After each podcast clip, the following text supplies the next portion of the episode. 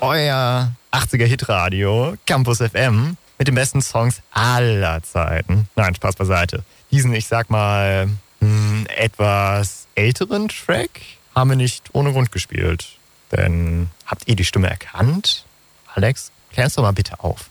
Äh, ja, äh, festhalten. Ähm, das ist tatsächlich HP Baxter gewesen. Ja, also vielleicht hat es ja der eine oder andere von euch erkannt. Der Frontmann von Scooter quasi. Ähm, viele wissen es ja vielleicht gar nicht. Der hatte nämlich vor der Gründung von Scooter noch eine andere Band, Celebrate the Nun. Und äh, die haben eher so Synthpop gemacht, so klassische 80er-Mucke.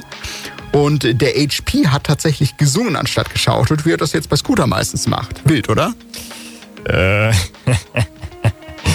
Das erzählst du ja nicht ohne Grund, oder?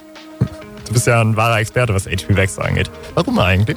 Naja, zumindest bin ich das jetzt. Äh, denn ja, ich kann mich durchaus für die Mucke von Scooter begeistern, wie du weißt.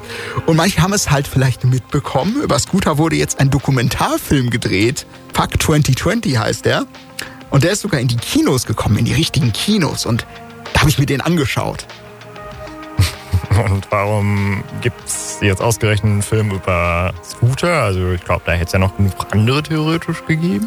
Ach, naja, ja, die Frage nach der Zeit ist natürlich interessant. Also es soll halt einen Einblick darüber geben, wie die Band die Corona-Pandemie überstanden hat. Äh, war ja für viele Bands eine bedrückende Zeit, für Scooter natürlich auch. Das ist ja nichts Neues. Ähm, gleichzeitig haben wir uns aber auch genutzt, um ja, jetzt mal so eine, so eine Biografie über die Band zu drehen.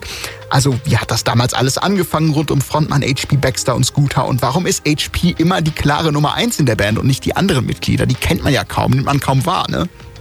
Und man soll tatsächlich auch interessante Einblicke in sein, ja, ich sag mal, Private Life bekommen, oder? Also, kannst du bestätigen, dass HP Baxter wie so ein englischer Lord mit Bentley vor der Tür und dergleichen lebt?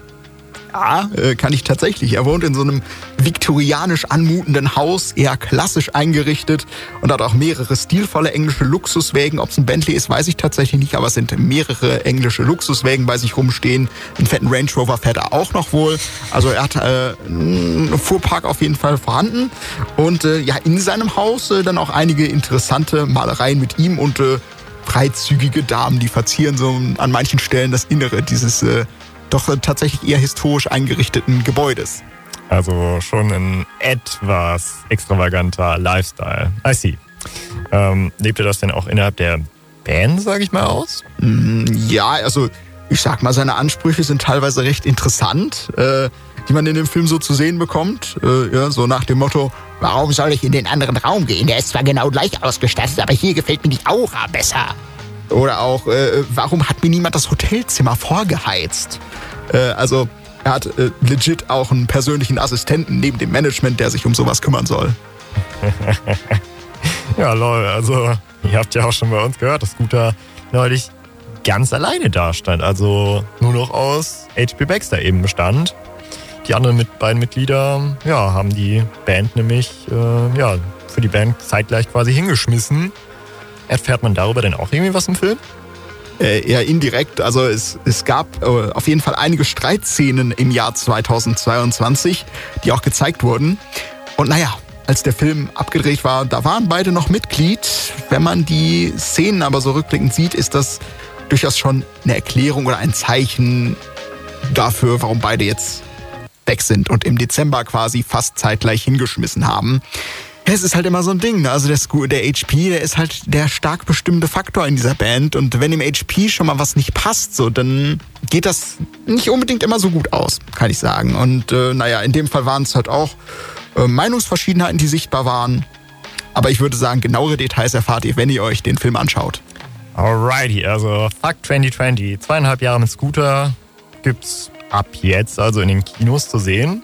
Zum Beispiel morgen nämlich um 22.20 Uhr im wunderbaren Union-Kino in Bochum. Und eine gute Meldung für den guten HP gibt's auch. Seine Band ist mittlerweile wieder komplett, denn zwei neue Mitstreiter sind am Start. Jay Frog äh, ja, ist ein alter Bekannter, der bereits von 2002 bis 2006 an Bord war, wenn ich richtig informiert bin. Und mit Mark Bloh ähm, ja, kommt sogar noch ein Newcomer dazu, also quasi frischer Wind. Campus FM.